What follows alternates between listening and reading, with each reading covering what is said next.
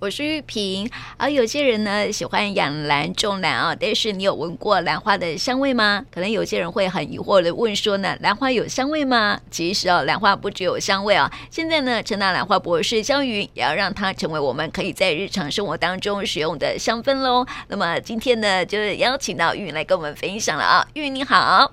玉萍您好，各位听众朋友们，大家好。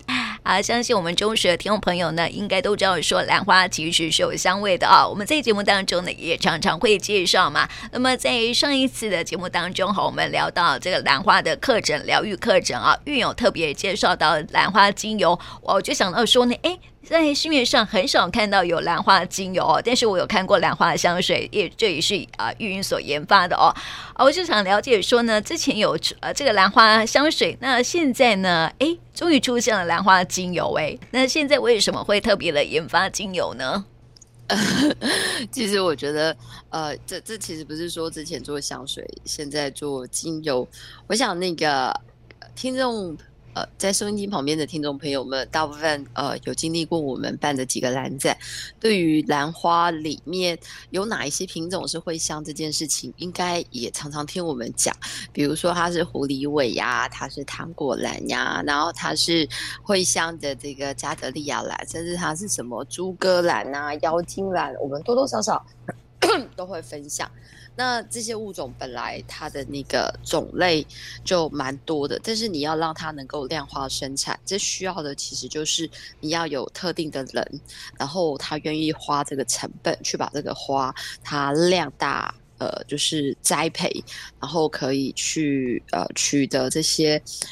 性状，还有它的味道，还有它的整个特性，都是一模一样的材料，才有办法做成精油。那要有精油，才有办法有香水。那一般的精油，玉萍就会说：“诶，一般兰花有精油吗？”那如果没有精油，那就为什么会有香水呢？对呀，对我我觉得这对啊。嗯，可是事实上，所有的东西。呃，都是从精油开始的，只是说你的精油是用什么方法来萃取而成的。所以我先跟大家讲几个呃效呃，我们应该先跟大家讲说兰花它在做这种香味萃取的时候会有什么样子的问题，然后再跟大家说现在市面上你会看到什么样子的兰花精油，嗯、然后再来说说呃我们这里呃目前呃就是已经全力投入在整个兰花精油。的生产上面，我们做了哪一些呃事情？那也协助大家未来，如果你要去选择一个真正的兰花精油的时候，你需要注意哪几个特性？好，我先问一下玉哈，就是说，好，市面上是有兰花香水的是吧？呃，之前成大我们这边其实也有辅导一间公司叫兰蕙，嗯，那基本上呢，他有做一些兰花香水或者是兰花精油。那他做的兰花精油跟兰花香水，他们会呃是以单方为主的，就是它是哪个花萃取来的，他就用那个花为主。那这基本上就是他。呃，就就是那个兰花嘛，比如说狐狸尾就是狐狸尾，某一个栽培品种就栽培品种。一般来讲，就是回到兰花。那还有一种，呃，目前在市面上打的比较响，广告费砸的比较多的，叫做白玉兰花油。嗯，我不知道玉萍有没有听过？那个白玉兰花不是不是兰花，欸，白玉对对对对对，白玉兰花叫玉兰花，和兰花没有关系。嗯、然后还有一个叫做兰花白花油啊，对。呃，兰花白花油的意思其实是它不是兰花，它就叫白花油。嗯，它只是拿兰花来当名字。嗯，就像它叫桂花兰花油，不是代表它把兰花加在里面。没有，没有，没有，它基本上就是 名字就叫谐音兰花白花油。嗯，就像之前好像是电视上有一组呃蓬蓬香芋乳之类的，它就加上了墨兰。嗯，不是它真的有加上墨兰。而是它就那个呃系列就叫做墨兰沐浴露哦，取名而已啦，呃、对，呃呃取名而已，呃呃、对。那有有一些像雅诗兰黛，它在台湾没有进，它在国外就出了一组香水，叫做木兰。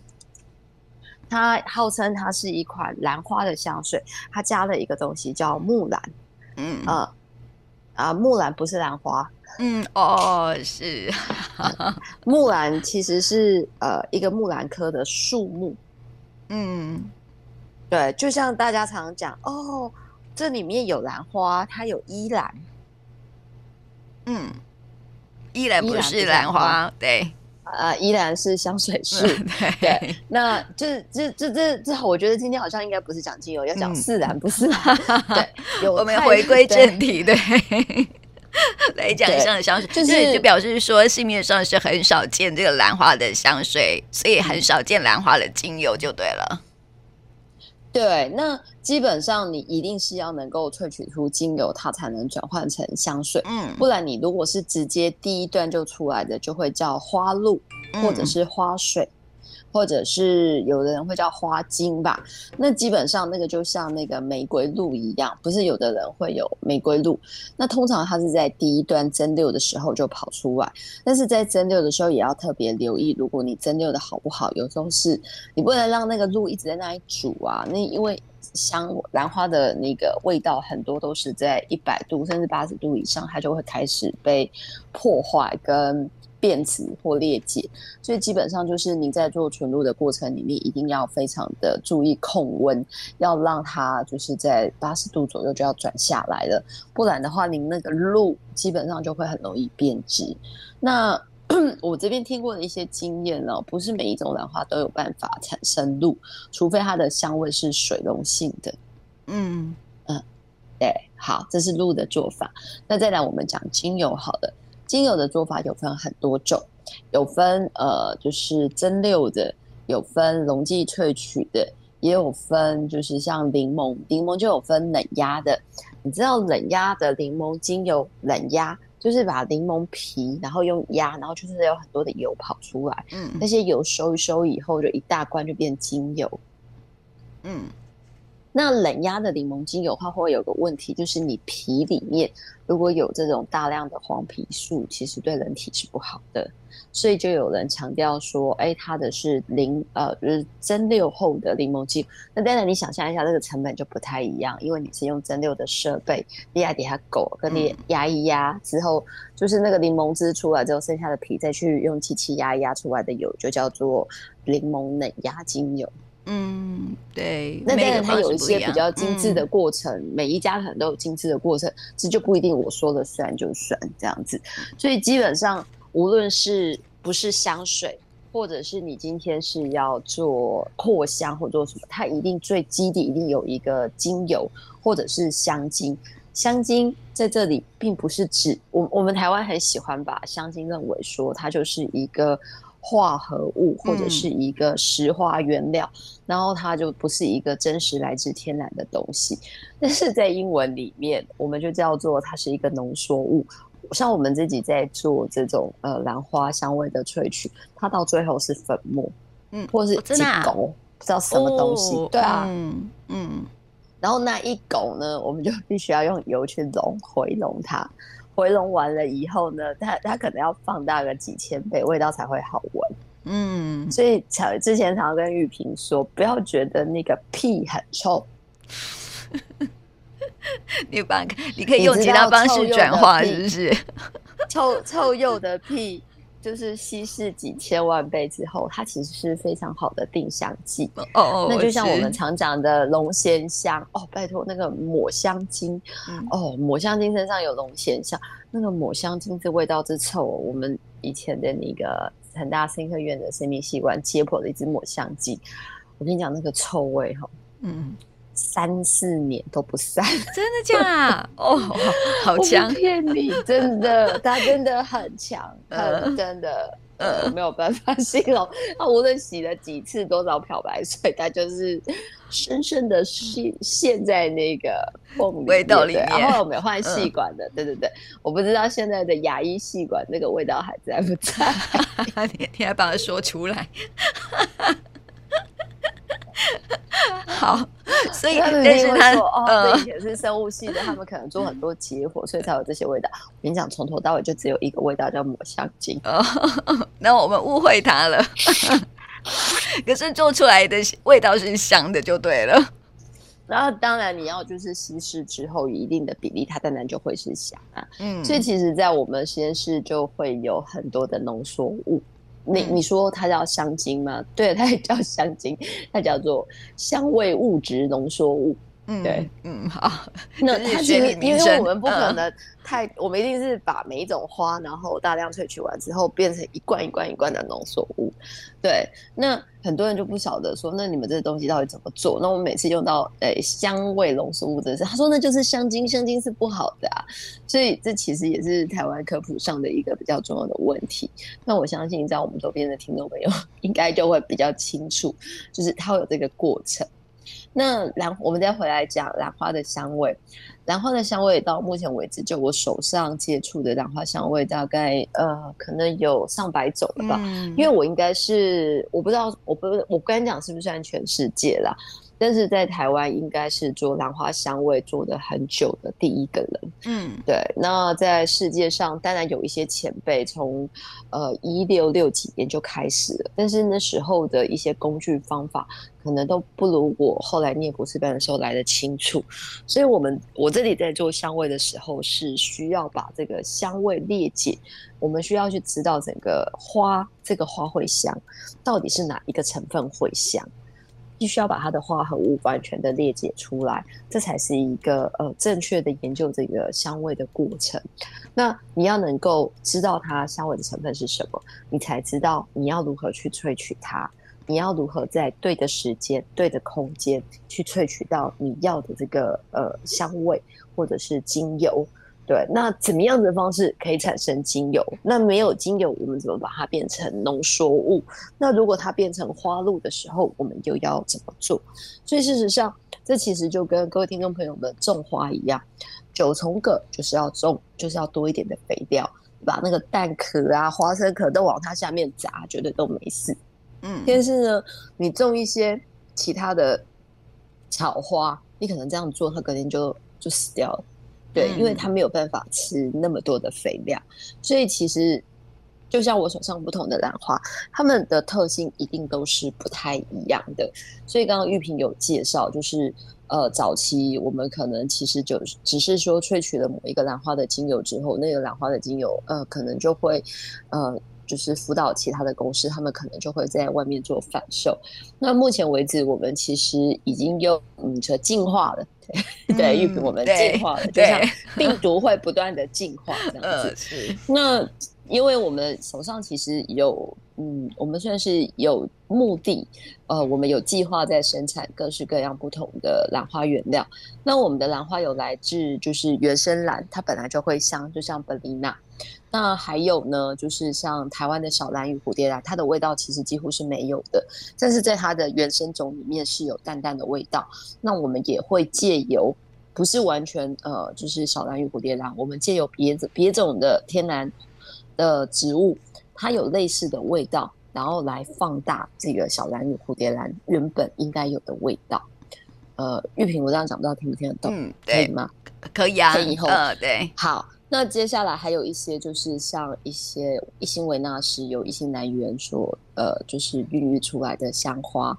那还有像芳美兰园，那还有像呃奇悦兰园，他们我们都会去挑，因为不是你会香，我们就有办法稳定的把它萃取出来。有很多人说，哎，现在夏天檀香石斛那么香，你怎么不用它？不是我不愿意用，而是它真的没有办法用，它真的也没有办法，就是很稳定的萃取。嗯，那对于这种东西，基本上我就不会去做了，因为你不可能每一罐的精油每个都不一样。嗯，对，品质不稳定。对，你的精油不同，嗯、你香水更不可能一样。嗯、那如果说是各位就是听众朋友们想在家里面呢、啊，把家里面的薄荷、迷迭香拿来泡泡水啊，泡泡酒精摇一摇拿来喷，那都是无妨的。但是你要想象一下，你做出来的每一罐一定不会完全一样。嗯，没错。那对我们来讲，它一旦要进入呃，就是市场转变成是一个产品，它就必须要一模一样。嗯，合理，嗯、对对，所以这 这基本上就会有几个不同的问题。那呃，我觉得我我这上个礼拜有给玉萍一张图啦，玉萍再思考一下需不需要要要不要秀给大家这样子，或者是说怎么只是用描述的？像我们现在手上就有单方精油，呃，我们就不用讲了，它就是买来自某一种特定的花。那这些特定的花的所谓的单方精油，就是单一个这个精油的原始精油，我们通常是不会做对外贩售的，因为这种精油通常都是拿来做美妆保养品或者是特殊的一个原料油。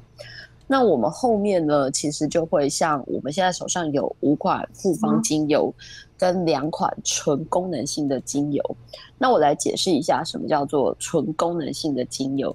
就比如说，哦，我记得应该是在一两个月前吧，因为玉萍那边也是因为疫情的关系，也蛮久没有机会可以跟听众朋友们大家面对面了嘛，对吧？对。对，那之前就拿给玉萍一款叫做舒缓精油，嗯，那很简单的，我们就从它字面上，它就是为了让大家觉得舒缓。那舒缓的精油里面到底有什么？好，我们在舒缓精油里面其实里面加了三个，就是不是它不是一个单方，它是一个复方，我们加了三款很重要的植物精油。第一款来自 Bellina 的兰花精油，它已经经过这个成大的临床第一期的认证。对于正常的人，在于它的脑波，因为我们做 MRI 在脑波里面，就是怎么样子，就是吸了这个精油之后产生什么样子的影响。那我们同时拿薰衣草做对照，那什么时候兰花精油比较好？什么时候薰衣草精油比较好？那这一支舒缓精油呢，我就把这个产大的数据，把兰花精油、薰衣草精油加在一起，嗯，再另外加了一个苦橙艾，嗯，那希望大家因为疫情的关系，还有那个时候因为大家打完疫苗都会莫名的头痛，这其实都是一种神经痛，因为这一次的这个 COVID 呃 COVID-19 基本上就是一个神经的呃疾病，它它的。病毒会严重的去影响到我们的神经，所以我们会头痛，然后甚至有很多的作用都是来自神经的影响。所以当然了，心情也是受到很大的影响。嗯，所以那时候我们就推出了一个舒缓精油。那这个舒缓精油就可以，因为它除了原本的兰花以外，我强化了薰衣草，让它在不同的比例底下可以发挥更强，让大家觉得可以呃，就是讲 calm down，就是可以突然就是没不用那么焦躁。的那种感觉，然后另外再加了苦橙爱，有一些人觉得心情很烦很闷，苦橙爱的味道其实并没有，苦橙叶的味道没有很好闻，但是苦橙叶的味道会让你很郁卒的那个心，突然间会有点被，会会被刺一下，会觉得哎，这是什么味道？这样子？那、嗯、你一定要被刺一下之后，嗯、你才能感觉到兰花跟薰衣草，嗯、所以这舒缓精油的作用其实为的就是舒缓，嗯。对，很很明确嘛。嗯，对。那我们另外有一根提神精油，那舒缓精油我们其实是为母亲节，妈妈很辛苦，在母亲节之前就推出，就是刚好赶母亲节。那像最近父亲节快到了，我们觉得对爸爸也，爸爸也是非常的辛苦。嗯，那爸爸通常都是需要提神，哦，工作。哦，对对，嗯，妈妈需要舒缓，爸爸需要提神。嗯，那提神呢，当然也也是在在这种时机点，大家也是要爱护自己，所以我们其实就用了一心维纳斯阿公的精神作作为这个精油的基底。那作为这个精油的基底之后呢，我们其实就把这个阿公的，因为原本这个维纳斯的精油其实是比较妩媚的，那我们把这个精油做了一点调整，我们加入了白千层。跟大家平常，我们通常在擦百灵油或薄荷油，大家会不会是觉得很呛？嗯，对。或者是你就一直涂那个、那个、那个后，就是 你的太阳穴，那个、对对对，凉凉的。嗯，对。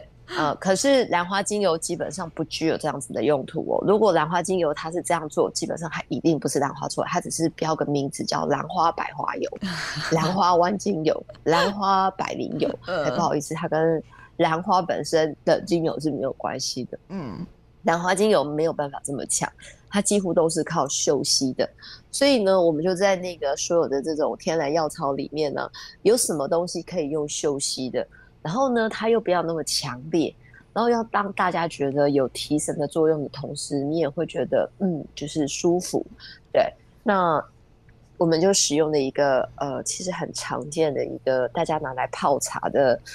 天然的这种香氛植物叫做香蜂草。嗯，所以大家闻到这款提神精油，就会觉得，哎，好像香茅，又不是香茅，好像过，好像是那个橘子，又不是橘子，那这是什么呢？哎，又好熟悉哦。嗯，它就是香蜂草。那香蜂草的味道，它其实会经由你的鼻子，慢慢的渗到你的脑，但是它的作用很慢，就好像你在喝香草茶，有喝薄荷的香草茶，哦，瞬间就凉，对不对？嗯。但是你如果喝甜菊加上香蜂草，它就是那个淡淡的味道，慢慢的变化。嗯，对。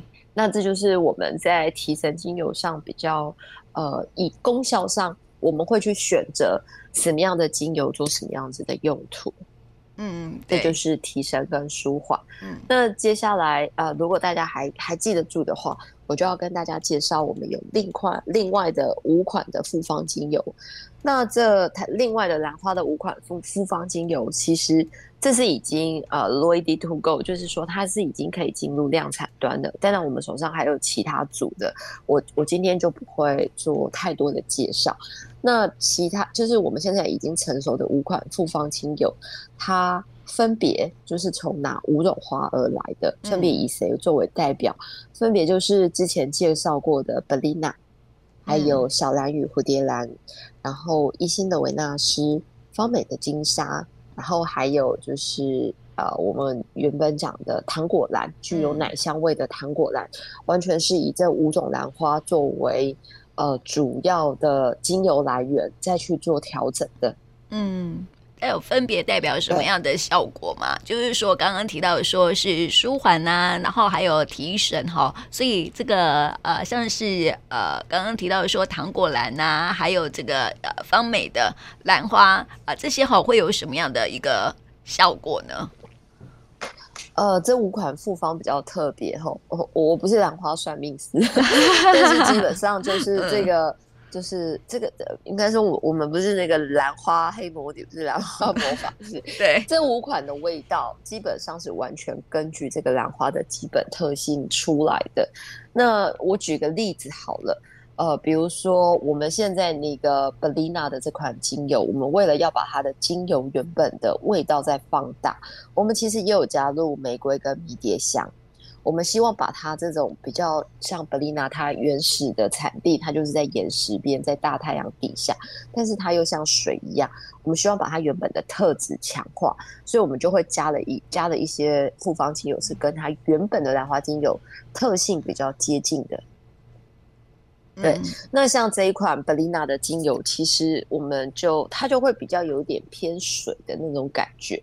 那我也不晓得为什么，就是有的时候，因为我们的精油大部分呃，就是在推广或分享给大家的时候是只有编号的，那大家就会挑出他喜欢的先后顺序。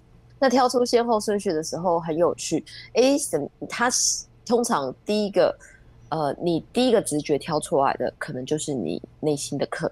嗯，的个性，然后呢，你第二个挑出来的，嗯、对对对，我们通常会请大家挑排出前三个。嗯，那第一个可能就是你的个性，第二个可能就是你现在还呃，就是想做，但是做不到，但是你又很想一直去做，其实就是你现在的心情，或者是你现在觉得压力很大，你很想放松。那第三个呢，有有可能就是你的就是。期待你未来很多事情，你就是想往那样子的的的方式去做，或者是其实你很恋家，你其实就是很想恋在家里面那种感觉，就是比较像是你呃，第一个是你内在的个性，第二个呢，其实是你心里面现在最想的感觉，第三个呢，有时候是你表现出来的样子。对，那这这些东西其实一二除了一以外，二三其实都会有一点点呃，就是会。呃，根据你有时候会，他们会有一点点变啊，嗯、所以但是这个其实都不太就比较内在。那对，会比较就是内在跟外在的这种感觉。嗯、那像 Bellina 就是这样子，然后我们有一款，比如说我们有一款叫做像 Bellina，我们。我们现在的精油没有给它一个名字，因为我们再来会有疗愈系列。那本来也没有这五款精油，它本来就是我们的原油基底油，是 for 不同的呃，就是品牌商要去做发展的，就是非常的有趣哦。就是我们最近做了一个那个小熊疗愈系列，之前也有送给呃听众朋友们。那很有趣，就是他就觉得，哎，这些精油是具有疗愈感的，那我们就只好再把这些精油跟这个小熊来做一个程度的搭配。那像那个呃，上个礼拜我们上了一个兰花疗愈课程，哎，这这真的蛮有趣的。我们有一款那个就是奶油香的那个糖果蓝，嗯，那后来我们把它的名字定位在凤凤凰。就是它名字叫凤凰，嗯，那为什么会叫凤凰后？其实玉萍大概心里面就有底，它一定是红色的，嗯，对，对，确实啊，它的花就是红色的啊。然后呢，它一定具有一些很特殊，让别人没有办法忘记的，就像凤凰一样，你看到就忘忘记不了。然后，通常如果今天你在选择精油的时候，你选择的这款凤凰，事实上那个异醇蓝糖果蓝，它本身的味道就很重，那是因为它的味道太重了，我们稍微把它修饰一下，我们其实是加了一点佛手钱跟薰衣草，嗯，让它的味道不要那么的强烈，让它慢一点，对。但是它凤凰的味道我们还是盖不住的，所以事实上会选这款凤凰的人，就像上次兰花疗愈的课程很有趣，二十一个学生里面有十个学生选的这款味道。嗯，对，嗯，所以玉萍可以猜猜看，这些学生应该都是，嗯，你说的嘛，冒险泛滥。应该都不是乖乖牌，对，他们应该会很想去修第二类组，或是需要想去看不同的东西，因为他们大部分的背景不一定是生物，他们有可能来自牙医、来自医学院、来自不同地方，所以我觉得这就蛮有趣，就这这也给我一个感觉，就是说为什么要去做这个疗愈系列？呃，现在有很多的年轻人，他们的想法不如我们想象的那么的简单哦，嗯，他们其实都会有不同的想法。那当然，对于网络上的东西，他要如何吸收、如何创造，这这这就要看他们。但是他们不是没有想法的，嗯，对。那另外其他的三款精油，就像维纳斯，那会选择像维纳斯这个为基底的，因为维纳斯的精油比较妩媚。那为了不要让它那么的妩媚，事实上我们就加了柠檬精油，也是由我们自己萃取的柠檬精油，是用蒸馏来的。那我们加了柠檬柚子，你看都是一样的东西，所以我们事实上只是加了一点点，就是果香类的东西，让它的花香不要那么强。那另外，我们其实就有在这个来呃，就是维纳斯里面加了麝香。嗯，哇，因为它本来就很好，好高级的精油哎。对，嗯，对，哎，没，我们另外两个更高级。哎，对。那我们就是把把这个精油让它就是呃，它的原本的妩媚感往往往后延。那也很有趣，会选择这一款精油的人，基本上那个女生，她基本上就是会真的嗯，比较女强人的感觉。比较有那种，嗯，就是他比较外放型的，嗯，对。然后如果是男生选哦，有可能他喜欢的就是那一类的女生，他也期待自己变成那样子的男生，嗯。对，所以这个这个很有趣。那另外另外一款就是我们讲的小蓝与蝴蝶兰。那小蓝与蝴蝶兰它原本的味道本来就是比较木质调，它的味道不明显。所以我们知道它的香味成分之后，我们就在里面加入了雪松跟琥珀，嗯，还有广藿香。那这些其实都是比较木质调的味道，但是琥珀就已经开始有一点点不同了。那其实我们只是要把维纳斯呃那个小蓝与蝴蝶兰原本的那个木质调偏残的那种感觉，把它放大。嗯，对。所以像这个小蓝与蝴蝶兰，我们后来给它的名字好像就我我记，因为刚刚那个呃。奶油的那个糖果蓝其实是凤凰嘛？嗯、对。那像那个维纳斯的话，我记得我们先讲 Bellina 好了。嗯、Bellina 好像就是叫谷雨，嗯，就是我们知道二十四节气的谷雨，对，因为它那种就是谷雨以后就是大地重逢生机的那种感觉非常的明显，嗯，所以我们就把它。命名为谷雨。那另外像那个小蓝与蝴蝶兰，因为它本身的木质调的特性就非常的明显，所以基本上呃，我们就会把它，它其实就很适合就这种蝉啊，嗯，或者是男生，它其实就是对，就是比较禅，就是你要打禅用的啊，然后冥想用的啊，这这些就非常的适合。嗯，那它本身木质调，所以就是属于男生的味道，所以有很多女生选的这一款，我就会说你心里面绝对不是女生，是男的这样。呃呃，就想要展现出女强人的样子。哎、欸，没有不一定，不一定，但是他可能、哦、呃，所有的，而且很希望能够很安稳，对不对？呃，就就是会往、呃、往那个味道。呃，会往那个地方跑，嗯、这样子。我、我觉得这是一个比较有趣的地方。那像那个我们刚刚讲的小蓝与蝴蝶兰，我们后来呃，它的呃这个这款精油的名字其实就叫芒种。嗯，哦，芒种也是二十四节气。嗯，对。那基本上它小蓝与蝴蝶兰，它主要会开花的时间是在呃一个在夏天，一个在春天。所以这跟这个芒种的这个意思也蛮像，它跟这个芒就是这个种下去，其实这个二十四节气也是有很蛮蛮呃类似的意思。而且芒种顾名思义是植物嘛，嗯，那小兰与蝴蝶兰它的生长地一定是要在树上。然后它其实原始地是在小蓝屿旁边的那个达美族的圣地上面的树上，悬崖边的树上，所以用芒种这个字眼，其实大家就会大概体会这个小蓝屿蝴蝶兰这个精油可以带给大家的感觉。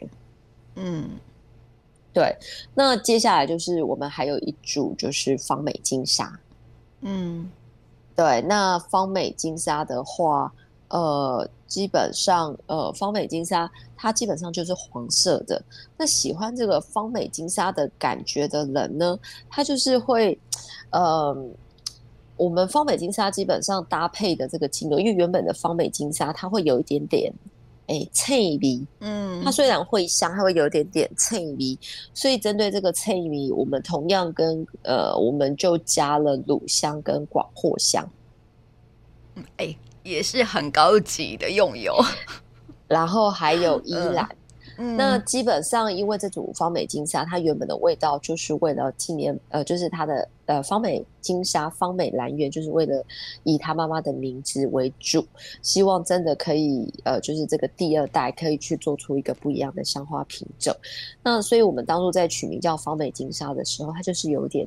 沙的感觉，那闻到这个味道的人啊，大家都会觉得说，它就是妈妈的味道，它就是家庭的味道，它就是这种 baby 香氛的味道，并不是说它不好闻哦，你就会觉得它特别的舒服，就会很想在你的卧室里面、你的棉被里面，所以通常会选择这个味道的都会比较恋家，嗯嗯嗯，而且在他的心中，母亲的这个角色其实是非常明显的。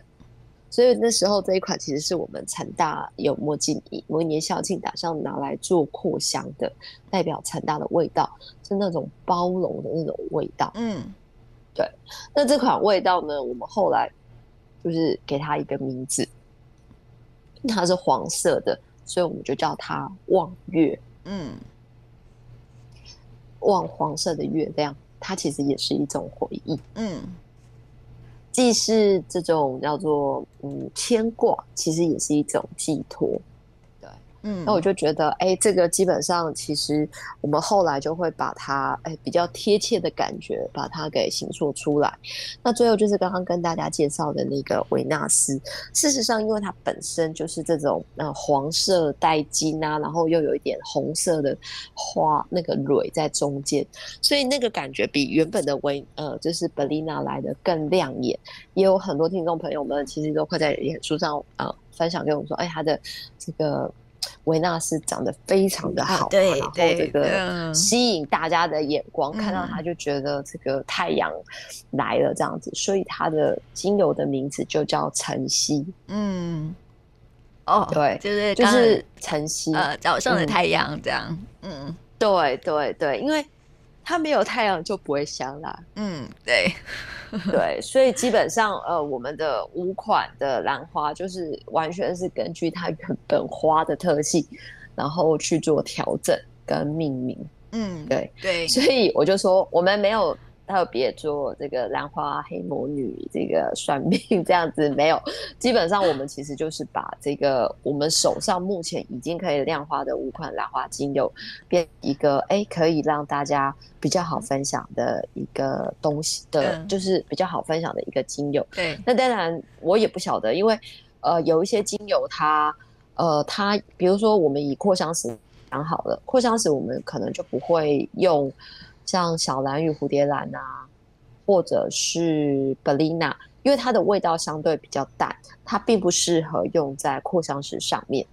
嗯，对，所以我们的那个扩香石小熊的精油可能就会集中用这个 Baby 系列的这个呃，我们刚刚讲的望月它为主，因为它就会很搭这个扩香石。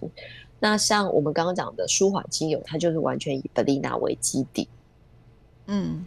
那提神呢，就是完全以晨曦这个维纳斯为基底。那玉萍就可以体会，就是呃，基本上这五款精油是我们的原料油，然后我们去创造它的最大的功效。嗯，就是你在使用精油的时候的一个最大功效，但是。它的基底，还有它的使用，甚至是它的配方，这都是有一定的原因的。嗯，所以各位听众朋友们，我相信您在听完我们今天的讨论以后，应该会对兰花香味精油这件事情比较有感。对，记得当你想要去买这个兰花精油的时候，你一定要知道它是哪一个兰花品种。嗯，对。不要不要以为是白玉兰花就是兰花哈，对对对对对对，你要去问他，哎，这是蝴蝶兰吗？这是什么花？嗯、那这个花它原本的味道是偏什么的？嗯、我相信如果我是真实的这样子的一个产品，它一定是可以呈现，因为你能够萃出兰花精油，这是多么得意的一件事情，它绝对不会隐晦不明的告诉你说，哦，这只是兰花。嗯，对，哎，合理。那如果他，对对，真的是那我们就很得意呀，呃，我们就会觉得吹得出这个精油，这是多么得意的一件事。你知道那个，就告诉你这是哪一款兰？对，事实上很少看到兰花精油，哎，像我们在玩精油的话，就没有听过这个，呃，就没有看过兰花精油。呃，因为它的量比较少，那因为之前我们其实也没有正式的面对市场，没有做到量产。嗯，那目前其实就开始进入这个阶段。那也趁这个机会，就是也跟咱们的听众朋友们一起分享，就是我想你使用任何一种精油，即使是依兰依兰，你一定会很开心的告诉人家说，哎，这个依兰依兰怎么样怎样怎样，那个兰花精油怎样怎样，是哪一种兰花精油？就像你今天用的玫瑰精油，他就告诉你说，哎，我这款玫瑰精油很贵哦，嗯，它不是一般的玫瑰，它是什么保加利亚玫瑰，它是什么特殊品种的。包括用薰衣草的人也会告诉你说：“哦，我今天用的不是一般的那种薰衣草，它是真正薰衣草，它其实有三种成分，嗯，对吧？对。那兰花也一样啊，你今天用哪一种兰花单基底，当然它都有它不同兰花的特性，嗯，对。所以这个其实就是要请，就是听众朋友们，就是可以，呃，就是在选择不同精油的时候，然后不同疗效的时候，就是特别留意一下兰花精油。不是买不到，只是说我们现在的呃，就是配合的通路端还比较少。